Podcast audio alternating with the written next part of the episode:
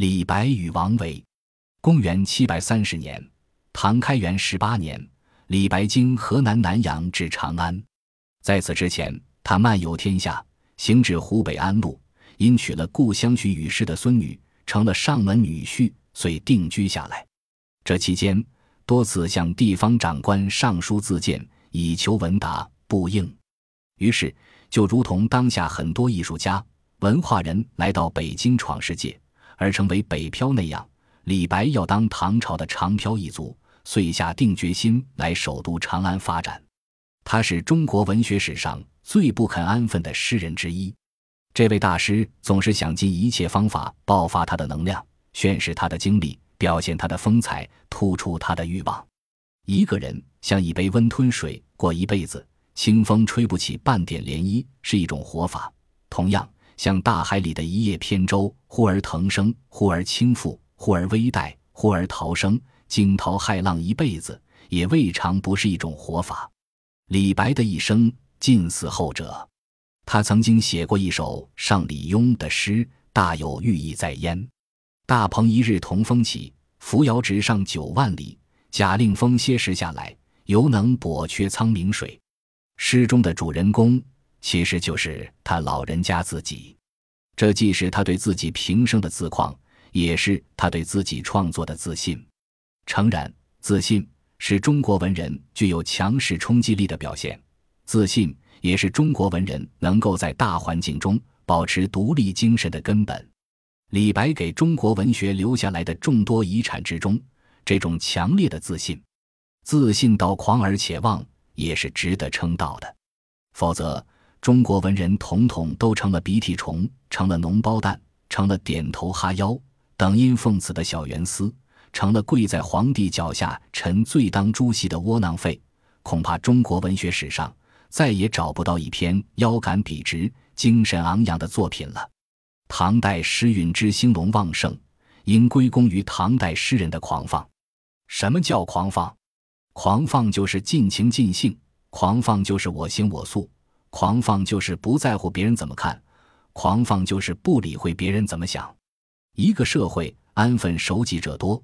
对于统治者来说，当然是件好事。一个文坛循规蹈矩的诗人多了，老实本分的作家多了，恐怕就不大容易出大作品了。诗称盛唐，其所以盛，就在于有李白这样桀骜不羁的大师。子贡活着的时候就声名遐迩，如日中天，就凄然自许，藐视群伦。因此，他认为自己有资格这样做，也就放任自己这样做。这种率性而为的自信是他的精神支柱，也是他的生存方式。所以，无论得意的时候还是失意的时候，他那脑袋总是昂得高高的。文人的狂可分两类：一是有资本的狂，一是无资本的狂。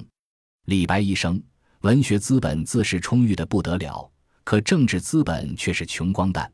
因此，他活着的时候所表现出来的狂。对政治家而言，就是不识时务的傻狂了。文人有了成就，容易不可一世，容易旁若无人，当然也就容易招恨遭疾，容易成为众矢之的。中国文人的许多悲剧，无不由此而生，这也实在是没有办法的事。杜甫写过一首题曰“不见”，副题为“近无李白消息”的诗，“不见李生久，杨狂真可爱。世人皆曰杀。”我独怜其才，敏捷时牵手，飘零酒一杯。匡山读书处，头白好归来。此中的一个“杀”字，令人不寒而栗。也许杜甫说的夸张了些，但也可见当时的社会舆论、群众反应对他的张狂未必都欣赏的。一个纯粹的文人，通常都一根筋，通常都不谙世务。他不明白，文学资本拥有的再多。那是不可兑换的货币，在文学圈子里面流通可以，一出这个范围就大为贬值。那是政治资本的天下，在世人眼里，权力才是硬通货。李白的计算公式：文学资本等于政治资本，不过是一厢情愿。统治者的计算公式：文学资本不等于政治资本，才是严酷的事实。李白一辈子没少碰钉子，一直碰到死为止。根本原因就出在这个公式的计算错误上。从他下面这封自荐信，可见他是多么看重自己这点文学本钱。前礼部尚书苏公初为益州长史，白于路中头次，待以布衣之礼，因为群僚曰：“此子天才英丽，下笔不修，虽锋利未成，且见专车之古。若广之以学，可以相如比肩也。四海名实，俱如此谈。前此郡都马公，朝野豪宴，一见尽礼，许为奇才。因为长史李经之曰：诸人之文，有山无烟霞。”春无草树，李白之文清雄奔放，明章俊宇，络绎兼起，光明洞彻，句句动人。上安州裴长史书，这本是应该出自第三者口中的褒誉之词，由当事人自己大言不惭地讲出来，从自我炒作的角度堪称经典。在中国文学史上，借他人之嘴吹捧自己，能如此坦然淡定，将别人看扁，抬高自己。能如此镇定自若，大概也就只有李白这位高手做得出来。你不得不对这位自我标榜时面不改色心不跳的大师，要五体投地表示钦佩了。还有一封与韩荆州书，因为收入《古文观止》的缘故，更是广为人知。在这封信里，他把自己的这点老本强调到极致地步：白陇西布衣，流落楚汉，十五好剑术，便于诸侯。三十成文章，立地倾向，虽长不满七尺，而心雄万夫。王公大人须臾弃义，此愁囊心计，安敢不尽于君侯哉？幸愿开张心言，不以长衣见拒。必若皆之以高宴，纵之以清谈，请日食万言，以马可待。今天下以君后为文章之司命，人物之权衡，一经品题，便作家事。而君后何惜阶前盈尺之地，不使白杨眉吐气，寄养青云也？其实安州裴长史也好，荆州韩朝宗也好，能帮李白什么忙？这些官场人物不过是政客而已，因为喜欢舞文弄墨，傍几个诗人作家，作风雅壮，装门面而已。即使大政治家、大军事家，了不起的领袖又如何？也是不把文人雅士当一回事的。公元一八一二年六月，拿破仑一世大举进攻莫斯科，曾经带了一个连的诗人同往，准备在他进入这座城池时，向他贡献歌颂武功的十四行诗。结果大败而归，狼狈逃窜。诗人的鹅毛笔没派上用场。副官问这位小个子统帅：“拿这班诗人怎么办才是？”拿破仑说。将他们编入罗马辎重队里当吏夫好了，这就充分说明，当政治家附庸风雅的时候，可能对文人假之以颜色，待之以宾客；而当他进入权力角逐的状态下，再大的诗人，再棒的作家，也就成为可有可无、可生可杀的草芥了。但是李白这两通吃了闭门羹的上书，并没有使他有足够的清醒。中国文人成就愈高，自信愈强。待价而沽的欲望也就愈烈，将文学资本兑换成为政治资本的念头一发而不可收，这就成了李白要到长安来打拼天下的原动力。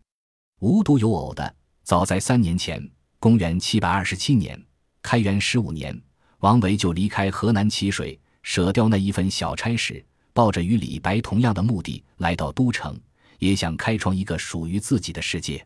开元之治。史称盛世，也是这两位诗人创作的黄金季节。